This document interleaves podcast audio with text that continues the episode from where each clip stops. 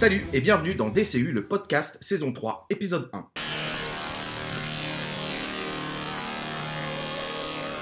Des fantômes. Allô, SOS Fantôme Ils sont palpables, Ah oui? Implacables, Chez vous? Indélogeables.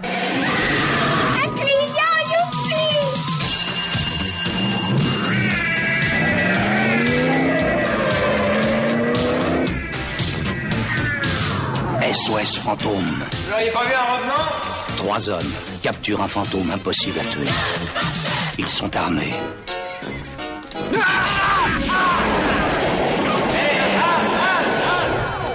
Ils sont dangereux. Eh bien, imagine que toute forme de vie sur Terre meurt instantanément et que chaque molécule de ton pauvre corps explose à la vitesse de la lumière. Ah bon, et ça c'est mal. D'accord. Ah oui, c'est capital comme tuyau. Merci, Egan. Ce sont des professionnels. Sachez que je suis le PDG de la plus grande entreprise de lutte contre le paranormal dans la vie domestique. Et vous l'avez vu Ils sont le dernier rempart entre vous et la fin du monde. Cette ville court vers un désastre aux proportions bibliques. Nous sommes à la veille de l'apocalypse. Attendons-nous à une pluie de pierre et de feu. Sacrifice humain, copulation entre chiens et chats, hystérie collective. Euh, ta petite amie habite un joli duplex au beau milieu de la foire aux fantômes. Désirez-vous ce corps qui brûle? C'est la question piège.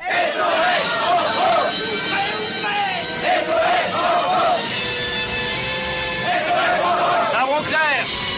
En action Tir au but. Fumigène Mettez le paquet. Prêt.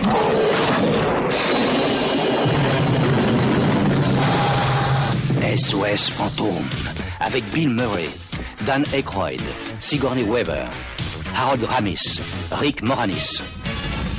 Les sauveurs du monde ont monté une société. SOS Fantôme. On est venu, on l'a vu, on l'a raboté le...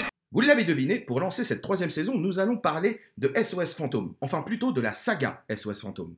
Vous allez tout savoir sur les coulisses des deux premiers films réalisés par Ivan Reitman, mais aussi du reboot de Paul Feig, et en fin d'émission, on parlera un tout petit peu de SOS Fantôme l'héritage, qui sort le 1er décembre.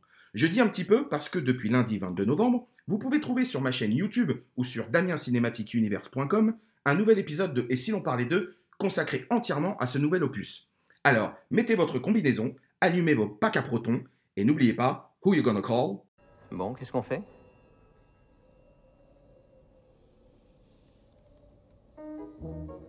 T'as entendu ce que je t'ai dit? Qu'est-ce qu'on fait là?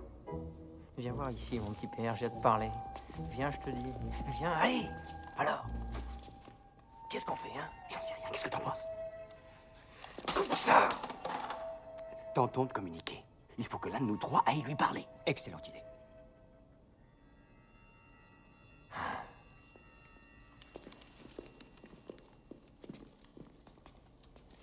Salut Moi, c'est Peter. D'où vous veniez? Avant d'être venant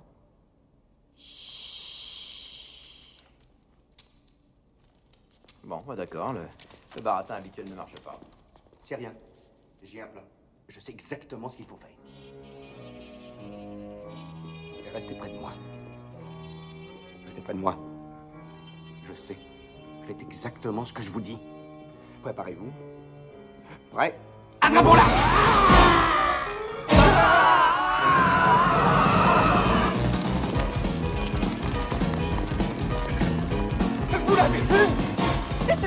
On vous téléphonera Comment?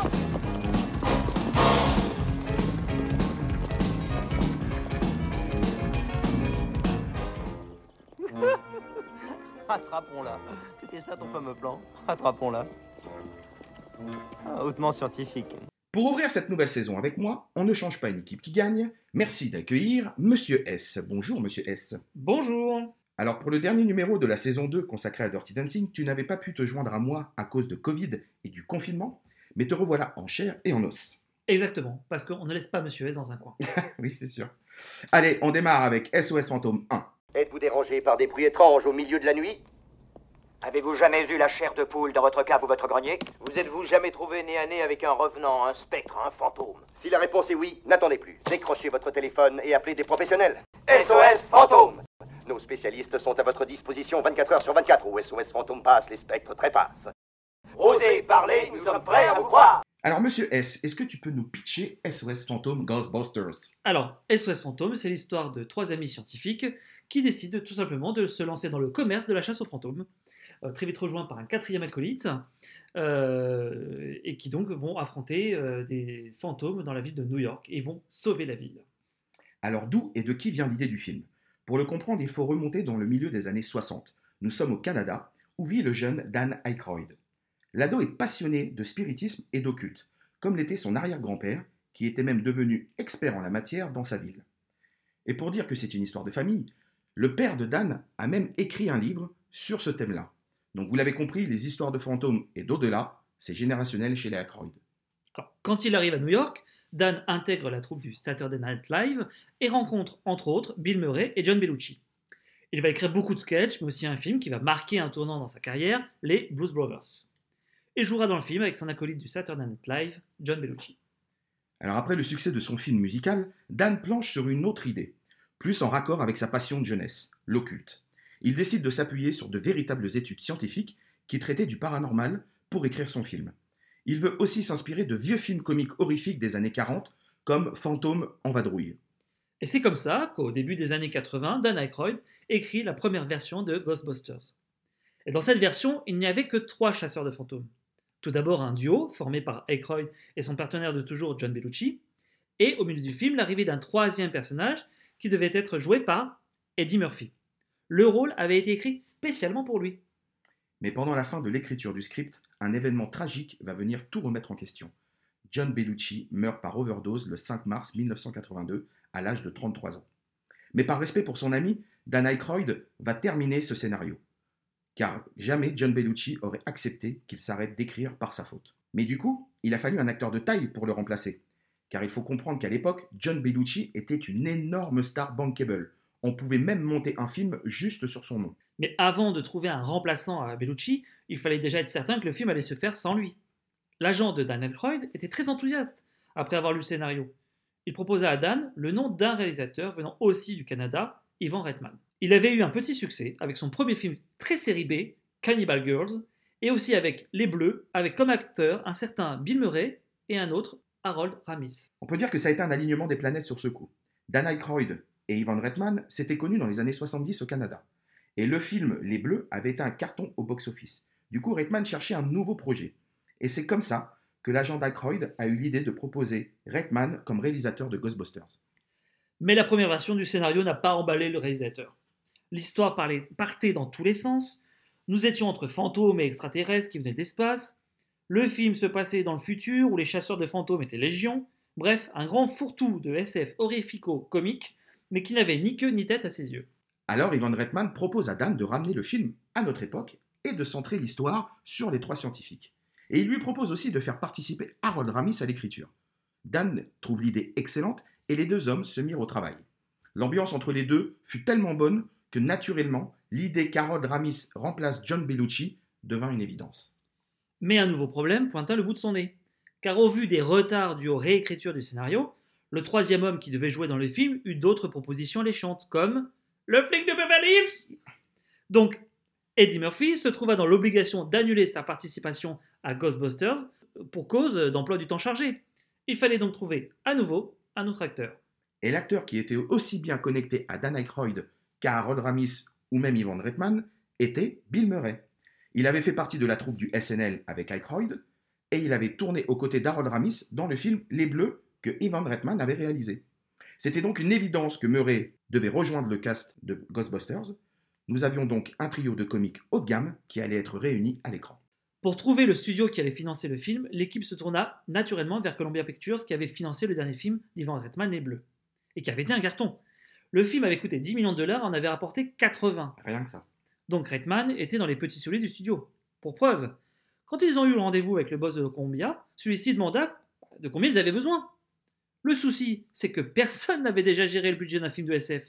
Du coup, Reitman prit le script dans une main, en le soupesant, et dit Oh, c'est une histoire qui pèse dans les 25 millions. Et le boss de Columbia dit Ok. Mais l'histoire fut trop facile pour être vraie. Il devait y avoir un mais, sinon ça n'aurait pas été drôle. Et le mais de la part du patron de Columbia était que le film devait sortir en juin 84, alors que nous étions au mois de mai 83, c'est-à-dire à peine un an avant. Et toute l'équipe, qui n'avait aucune expérience des films à effets spéciaux, dit Ok, pas de problème. Sauf qu'il fallait encore réécrire toute l'histoire en y insérant le respect du budget et les nouveaux acteurs. Mais l'équipe était tellement inspirée qu'ils finirent la première version de l'histoire finale en deux semaines. Mais Ivan Reitman trouvait qu'il y avait plusieurs parties bancales. Pour cause, Dan Aykroyd et Harold Ramis étaient souvent high par les joints qu'ils fumaient. Le problème majeur était l'insertion dans l'histoire du maître des clés, du cerbère de la porte et du bibendum chamallow. En même temps, les mecs avaient des idées de ouf qui allaient super bien rendre à l'écran, mais ils étaient tellement défoncés qu'ils n'arrivaient pas à les caser dans leur script. Ivan Reitman trouvait l'idée du maître et du cerbère complètement démente, mais il était moins emballé par celle du bibendum. Il trouvait qu'elle était complètement incohérente avec le reste de l'histoire. Mais Dan Aykroyd y tenait car c'était la dernière idée de son histoire originale qui était encore dans cette nouvelle version du script. Il ne lâcha pas l'affaire et Ivan Reitman capitula. Il y avait aussi un autre problème dans l'histoire les effets spéciaux. Car c'était bien beau d'avoir des idées de fantômes, de flux à protons ou de bibendum géants, mais surtout réussir à les faire vivre à l'écran sans que cela soit kitsch. Et à l'époque, quand on a des effets spéciaux de ouf à faire, qui c'est qu'on appelle ILM Mais ILM était déjà occupé, et même bien occupé, avec Steven Spielberg et son Indiana Jones et le Temple Maudit. Mais Ghostbusters va avoir un effet particulier sur ILM. En effet, l'équipe des effets spéciaux est épuisée depuis Star Wars et très demandée de partout dans le cinéma. Ce qui crée des tensions dans l'équipe, et surtout pour Richard Edlund, un petit génie des effets visuels. Il profita de la demande de l'équipe de Ghostbusters pour quitter ILM et se mettre à son compte en se lançant dans la supervision des effets spéciaux du film d'Ivan Reitman, et en dépouillant en passant ILM de tous ses talents. On peut dire que pour l'industrie des effets spéciaux, Ghostbusters a été le nouveau Star Wars. Le film demandait des choses qui n'avaient jamais été faites avant ça. Tout comme Star Wars à son époque. Ça faisait longtemps qu'on n'avait pas parlé de Star Wars. N'est-ce pas? Alors tout se passait comme prévu, le script était quasiment terminé, le casting principal était au complet, les effets spéciaux en route, mais une nouvelle fois, un grain de sable se glissa dans le rouage. Et ce grain de sable s'appelle Coca-Cola. Le géant rachète Columbia Pictures sans connaître rien au cinéma. Et bien entendu, ils mettent le nez dans les productions en cours et décident de faire le ménage, sans écouter les personnes qualifiées travaillant dans le studio depuis toujours. Et devinez qui se trouve sur la liste des films annulés Ghostbusters Heureusement, le producteur du film ne lâcha pas l'affaire et réussit à sauver le film en prétextant qu'une partie du budget avait déjà été dépensée pour les effets spéciaux. Et annuler le film aurait coûté plus cher que de ne pas le faire. Il fallait maintenant trouver un titre à ce film, et Ghostbusters était le choix numéro un de toute l'équipe. Mais ce titre était déjà pris par une vieille série qui était produite par Filmation, le papa de Musclor, entre autres. Columbia commença une négociation avec eux pour acquérir les droits. Mais Filmation était très gourmand et faisait traîner la dégo. Problème, c'est que le calendrier de tournage arrivait à très grands pas. Du coup, Columbia dit à Redman de tourner deux fois toutes les scènes où apparaîtrait le logo ou le nom de Ghostbusters. Une fois avec ce nom, et une autre avec Ghost Breakers, le titre de secours. Il fallait maintenant trouver les personnages secondaires du film. Tout d'abord, le voisin comptable Louis Tully. Ce rôle était normalement réservé au grand John Candy. Alors vous le connaissez, c'est l'entraîneur dans le film Rasta Rocket ou le joueur de polka qui aide la maman de Kevin dans Maman j'ai raté l'avion. Mais Candy refusa après avoir eu, de la part de Rickman, le réalisateur, un refus de réécriture du rôle. Il n'aimait pas le style de Louis. Du coup, ce fut finalement le comique Rick Moranis qui fut choisi, et c'est même lui qui proposa l'idée esthétique du personnage, les lunettes noires, la chemise cintrée, et même la manière de parler. Le personnage féminin a été intégré à l'histoire par Harold Ramis et Ivan Reitman. Il trouvait qu'une histoire d'amour avec l'un des Ghostbusters allait apporter un plus à l'histoire. Mais qui pour jouer le rôle? Eh bien dites-vous que Sigourney Weaver, elle-même, qui a demandé à passer une audition car elle avait adoré le script. La star d'Alien voulait intégrer Ghostbusters. Autant dire que l'équipe était aux anges. D'ailleurs, l'actrice est aussi venue avec une superbe idée. C'est elle qui a proposé l'idée que Rick Moranis et elle-même se transforment en espèce de chien monstrueux, le fameux Cerbère et le fameux maître des clés. Elle a elle-même joué sa transformation devant Ivan Reitman lors de son casting. C'est dire, elle s'est mise à aboyer, à se mettre à quatre pattes, etc. Enfin, c'était un truc de dingue. Et c'est donc grâce à elle que le maître des clés et le cerbère de la porte ont réellement pris vie et ont été intégrés correctement dans le scénario final. Dan et Harold avaient aussi eu l'idée, dans la toute dernière version du script, d'amener un quatrième chasseur de fantômes. Mais ce personnage devait être là comme conscience extérieure au monde scientifique que formaient les trois autres. Et c'est Ernie Hudson, spécialiste des seconds rôles dans les séries TV américaines, qui fut choisi. Et d'ailleurs, ce qu'il faut savoir, c'est que, hélas, euh, son personnage devait arriver au premier tiers du film. Mais les retards de tournage, les changements de script au fur et à mesure, a fait que son personnage n'arrive finalement que après la moitié du film. Ce qui l'a un peu déçu, mais il était tellement heureux d'être dans ce film, car il n'était que spécialiste des seconds rôles dans les séries TV, qu'il s'était dit que ça allait lancer sa carrière. Bon, on va pas se mentir, ça n'a pas été trop le cas. Mais bon. En tout cas, c'est en octobre 1983 que le tournage démarra avec toute l'équipe au complet. Enfin, presque toute l'équipe. Il ne manquait que Bill Murray. Et oui, depuis qu'il avait accepté auprès de Dan de tourner dans le film, Murray n'avait toujours pas signé de contrat. Sa présence ne tenait que sur un accord verbal entre lui et Dan Aykroyd. Imaginez bien que la production et Ivan Reitman étaient en stress à la veille du tournage, n'ayant aucune nouvelle de l'acteur. Mais le matin du premier jour, Bill Murray arriva tranquillou sur le tournage, à 8h du matin, tout frais, tout beau et tout sourire. Au bout de quelques jours de tournage, les difficultés à tourner quasiment toutes les scènes avec les deux logos du film, Ghostbusters et Ghostbreakers, devenaient de plus en plus fastidieux pour tout le monde. Et c'était encore pire pour les scènes de foule. Ivan Reitman et son assistant réalisateur n'en pouvaient plus de ces scènes de foule. Car le problème, c'est que quand les Ghostbusters arrivaient, la foule devait crier Ghostbusters, Ghostbusters, ils disaient couper, ils recommençaient la scène, et cette fois-ci, la foule devait crier Ghostbreakers, Ghostbreakers. Du coup, l'assistant réalisateur en a eu tellement marre qu'il a été dans une cabine téléphonique qui se trouvait juste à côté de la scène. Il a appelé le patron de Columbia et a fait écouter la foule quand ils criaient tous Ghostbusters, Ghostbusters. Et du coup, le patron a tellement aimé entendre cette foule et a senti tellement d'énergie qu'il a pris la décision de capituler devant Filmation et d'accepter le deal.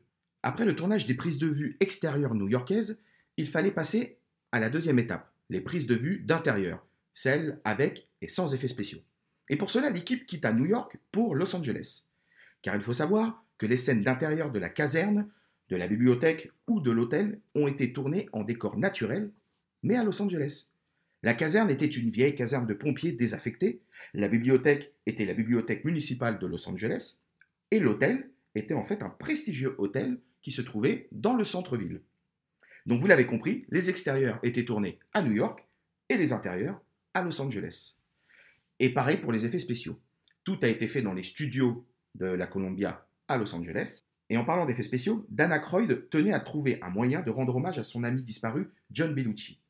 Il eut l'idée de demander aux techniciens des FX de s'inspirer de John pour créer le fameux fantôme Bouffe-Tout. Il faut savoir une chose sur Bill Murray, c'est que toutes les répliques cultes du film sont entièrement dues à l'improvisation de l'acteur. C'est un génie de l'humour et il le confirme encore ici.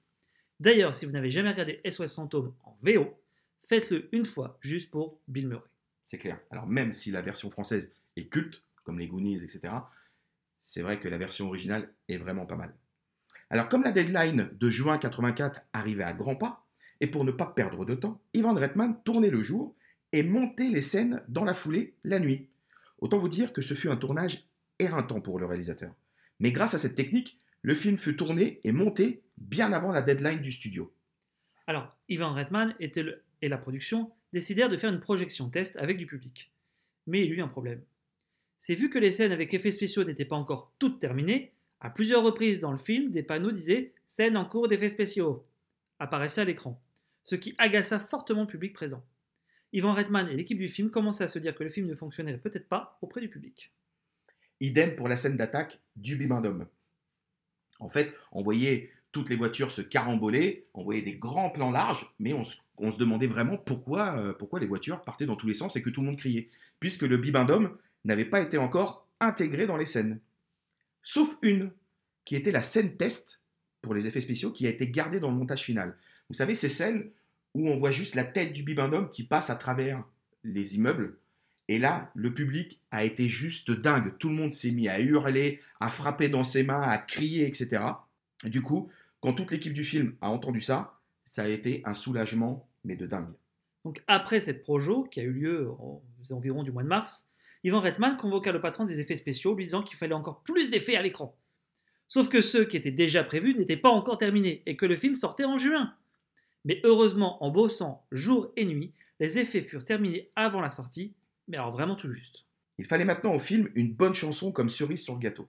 Et Ivan Reitman y tenait énormément. Il contacta donc Ray Parker Jr. La seule obligation qu'imposa le réalisateur à l'auteur et interprète, c'est que le nom Ghostbusters devait être dans le refrain. Alors, Ray Parker Jr. trouva assez vite la mélodie de la chanson, mais bloqué sur le texte et en particulier sur le refrain. Il n'arrivait pas à trouver le bon gimmick avec le mot Ghostbusters. Ivan Reitman avait donné une copie de certaines scènes au chanteur pour travailler son inspiration.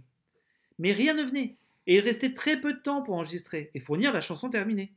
Puis nuit, vers 4 heures du matin, lors d'un énième visionnage d'une des scènes, la révélation tomba. Ray Parker Jr. était en train de regarder la scène de la pub des Ghostbusters, où il regarde l'écran avec le numéro qui s'affiche en dessous. Bah oui, qui c'est qu'on appelle? Who you gonna call? Strange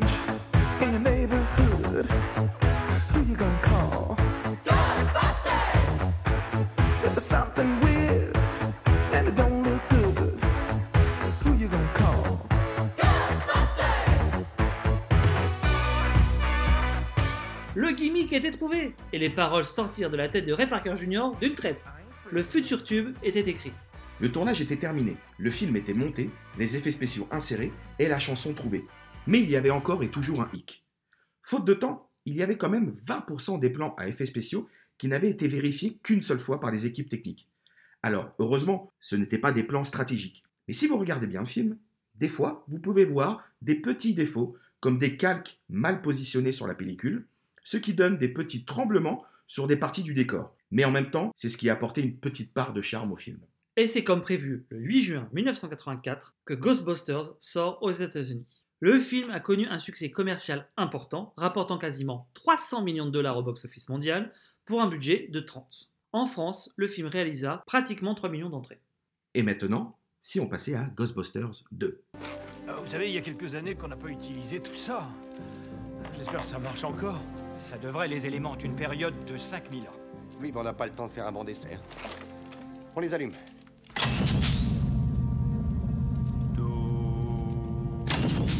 Prêt. Igan. Tu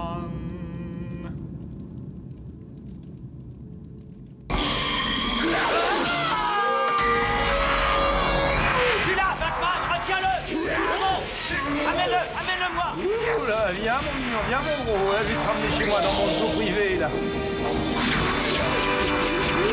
Tu l'as attrapé Tu l'as attrapé, Spengler Rapporte Ouais, d'accord Derrière toi,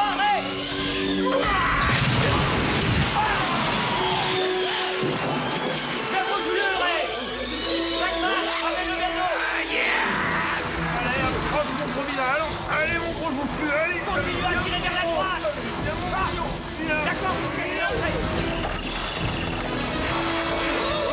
Non, non, non hey, Appelle-le, Ray Déclenche-le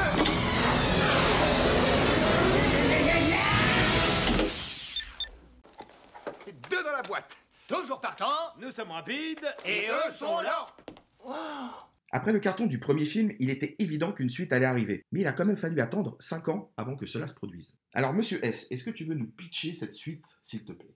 Alors cette suite, ce qui est pour moi, à mes yeux, grandement centrée sur le personnage de Sigourney Weaver, euh, celle-ci donc habite un immeuble, euh, a comme passe-temps euh, la peinture et est maman d'un petit enfant. Et il se trouve que, en fait, son immeuble, son cours de peinture et son bébé va être un petit peu visité par les fantômes. Et là, encore une fois, qu'est-ce qu'on appelle Ghostbusters Nous sommes donc en juin 1986. Columbia Pictures a un nouveau patron. Celui-ci est plus tourné vers les films à petit budget, d'auteurs et aussi étrangers. Du coup, faire une suite pour Ghostbusters n'est pas du tout une priorité pour lui.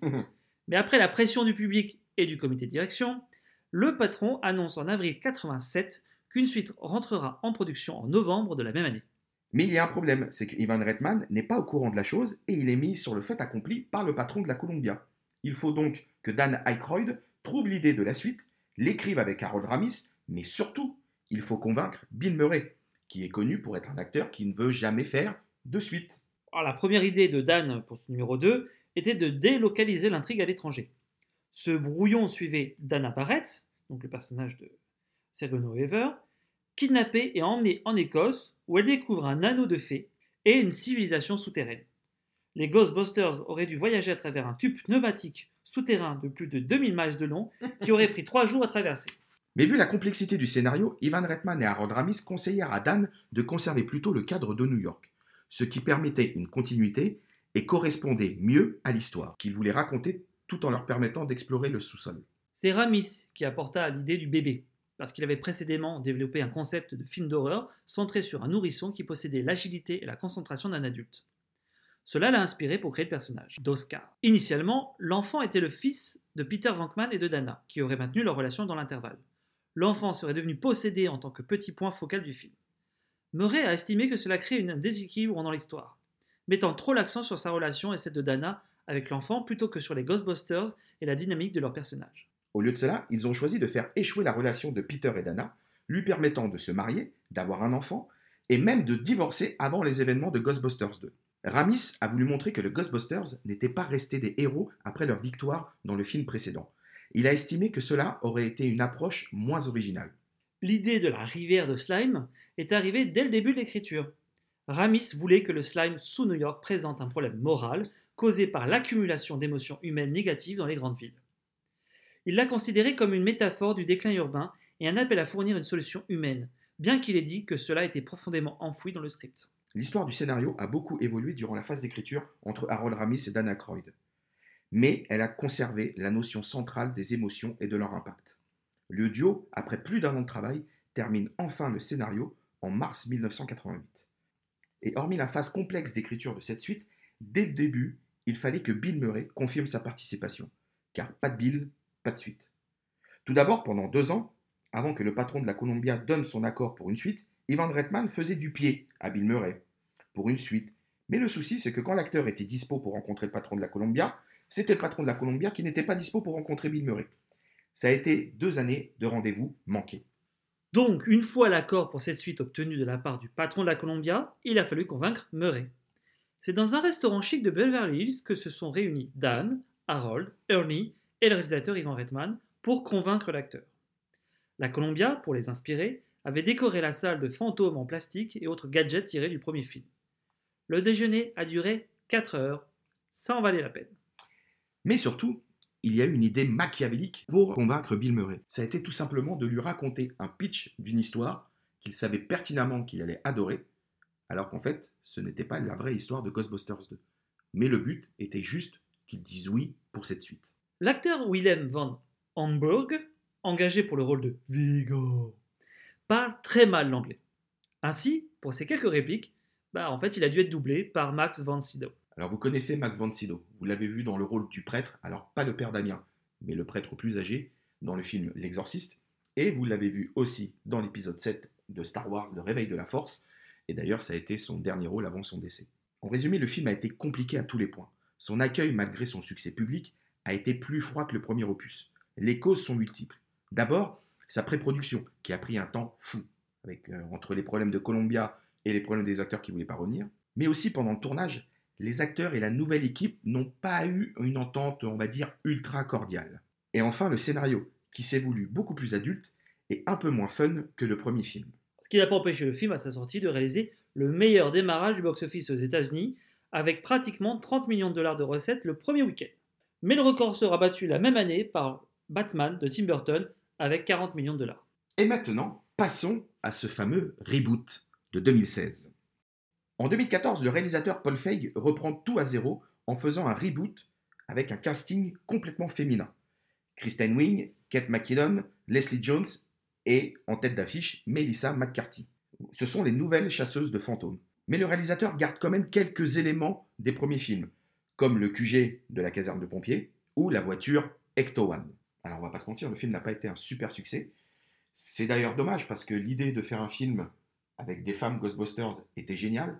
Mais moi, ce qui m'a dérangé dans ce film, c'est la surenchère d'effets spéciaux ultra numériques qui, du coup, cassaient complètement avec le style des deux premiers films des années 80. Je sais pas ce que t'en penses, toi, monsieur S. Pour moi, ce film ne répondait pas à l'attente des fans de la première heure euh, des deux premiers opus. Et c'est toujours de toute façon très compliqué. Euh, les suites, 20 ans après, Ah, c'est clair. euh, on, on a le charme des années 80 et on passe justement dans le tout numérique des années 2010. C'est pour moi très compliqué. Mais c'est vraiment dommage parce que vraiment l'idée de départ de faire des filles euh, Ghostbusters, c'était bien. En plus, surtout, c'est que pour ce film-là, euh, Harold Ramis et Ivan Reitman ont été consultants sur le scénario. Euh, les acteurs originaux, même Bill Murray, font une apparition dans le film. Mais il y a un truc, voilà, il y a un truc qui n'a pas pris, que ça soit au niveau du public et au niveau critique aussi. Et je pense que vraiment la surenchère d'effets spéciaux, je pense à une scène qui se passe dans les rues de New York, tu as l'impression de voir euh, 4 millions d'arc-en-ciel euh, dans la rue. Enfin, c'est trop, c'était trop lumineux, c'était trop. euh, voilà, il y avait un, trop de surenchère euh, qui là, ça a fait, euh, a fait capoter le film. Donc, euh, on va pas se mentir, hein, personne ne va garder un très grand souvenir du euh, SOS fantôme de euh, Paul Feig, ce qui est vraiment dommage. Et enfin, le petit miracle a quand même eu lieu, c'est que le 1er décembre va sortir SOS Fantôme, l'héritage Ghostbusters Afterlife. Alors pour ce film, ce qui est quand même génial, c'est que c'est le fils d'Ivan Reitman, Jason Reitman, qui a repris le flambeau. Alors vous connaissez Jas- Jason Reitman, hein, il a fait par exemple les films Juno, excellent film, euh, In the Air avec George Clooney. Alors ce qui est drôle, c'est que il était plutôt habitué aux films indépendants, et là il arrive sur une très grosse production. Mais ce qu'il faut savoir, c'est que quand même il a grandi sur les sets de tournage des deux premiers films. D'ailleurs, euh, les, acteurs les acteurs originaux, il les appelait, il les tonton, hein, quand même, il ne faut pas l'oublier. Donc euh, voilà, Jason Reitman avait proposé un, scénario à son père et à Dan Aykroyd, et les deux ont adoré.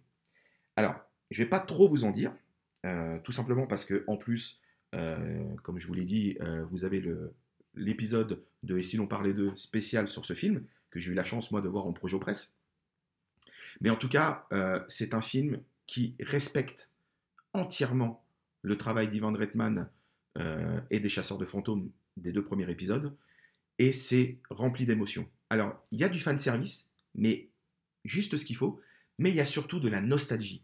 Et de la nostalgie, euh, comment dirais-je, bon enfant, agréable à voir. Et ce qui est cool, c'est que la nouvelle génération va découvrir une, franchise euh, géniale grâce à ce film, et les nostalgiques qui ont grandi avec les deux premiers vont retrouver plein de références qui, euh, vont juste adorer. Et d'ailleurs, toi, bah, monsieur S, toi qui n'as pas vu le film, hélas, qu'est-ce que toi tu en attends?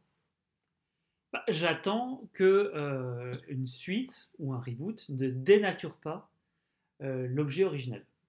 Mm. Et je pense que pour moi, c'est ça qui a péché dans le reboot féminin. Ah, C'est qu'il y avait une. Même s'il y a les clins d'œil, même s'il y a la présence, on dénaturait l'objet originel. Et l'épreuve en est que le public, bah, c'était ça qu'il attendait. Donc je pense que en vue de ce qu'on peut voir dans la bande-annonce, euh, il y a cet esprit euh, de, de- de respect euh, de, de la nature des films Ghostbusters. Ouais. Et il y a aussi des idées de génie au niveau du casting, parce que derrière un Bill Murray, dans les années 80, avoir un Paul Rudd Mm. dans le nouveau film, pour moi, c'est un gage euh, d'un point de vue de l'humour que doit apporter un Ghostbuster. Ouais, c'est sûr. Même la nouvelle génération, hein, que ce soit McKinney Grace ou Finn Wolfhard. Euh, Finn Wolfhard, hein, c'est celui qui joue Mike dans Stranger Things. Et euh, McKinney Grace, euh, bah, vous l'avez vu en ce moment, vous la voyez dans La Servante écarlate. Vous l'avez vu aussi dans les nouveaux épisodes de La fête à la maison sur Netflix. C'est vraiment la petite star montante adolescente qui cartonne en ce moment. Et elle est vraiment très très convaincante dans cette petite fille qui a hérité des, des mimiques de son grand-père, car elle joue la petite fille de Egon. Alors, euh, je vous spoil pas, hein, c'est dans la bande-annonce, hein, ne vous inquiétez pas, pas de spoil ici. Mais en tout cas, franchement, le, film, euh, le film est super, euh, super sympa. En tout cas, moi, j'ai adoré. Et cerise sur le gâteau, c'est que le film a droit aussi à sa chanson originale. Donc après Ray Parker Jr. pour le premier, Bobby Brown pour le deuxième, et ben c'est McKenna Grace elle-même qui, qui a joué le, qui a chanté le titre, qui s'appelle Haunted House et qui vient juste de sortir. Et franchement, je pense que ça va être un beau petit carton euh, dans, les, dans les semaines qui vont venir. Et enfin, quand vous allez aller voir le- ce film-là, n'oubliez pas, restez bien jusqu'à la fin, car vous avez deux scènes post-génériques, une au tout début du générique et une à la toute fin. Et celle de la toute fin, ne la loupez pas, parce qu'elle est juste géniale. C'est celle où on voit les Spider-Man? C'est Ah, celle où on voit les Spider-Man. Voilà. Donc voilà, donc voilà tout ce qu'on pouvait nous vous dire en tout cas sur la saga Ghostbusters. Alors on n'a pas parlé des dessins animés, euh, des deux, euh, des deux franchises de- des dessins animés, parce que on, voilà, voulait rester focalisé sur euh, sur les films, mais il y aura aussi plein de choses à dire sur les deux séries animées, surtout la première qui était, enfin moi j'avais adoré. Donc voilà, donc comme d'habitude, hein, tous les autres épisodes des, podcasts sont disponibles sur Spotify, Deezer et Apple Music, mais aussi sur YouTube. Et, euh, et vous pouvez continuer à nous suivre sur damiencinématiqueunivers.com, sur les réseaux sociaux, Twitter, Instagram et Facebook. Et n'hésitez pas à nous donner vos commentaires et à nous dire si vous avez aimé ce nouveau numéro, ce premier même numéro de la saison 3 des podcasts de DCU. Donc voilà, donc on vous fait des gros bisous, prenez soin de vous. Monsieur S, merci de ta participation. Avec grand plaisir. À très vite pour le numéro 2. Tout à fait. Alors je vous dis pas encore ce de quoi ça va parler, mais... Parce qu'on n'en sait rien. Euh, Voilà, exactement. Chut, fallait pas le dire. Donc voilà, bon écoutez, prenez soin de vous et vive le cinéma et surtout allez au cinéma. Et n'oubliez pas, who you gonna call? Ghostbusters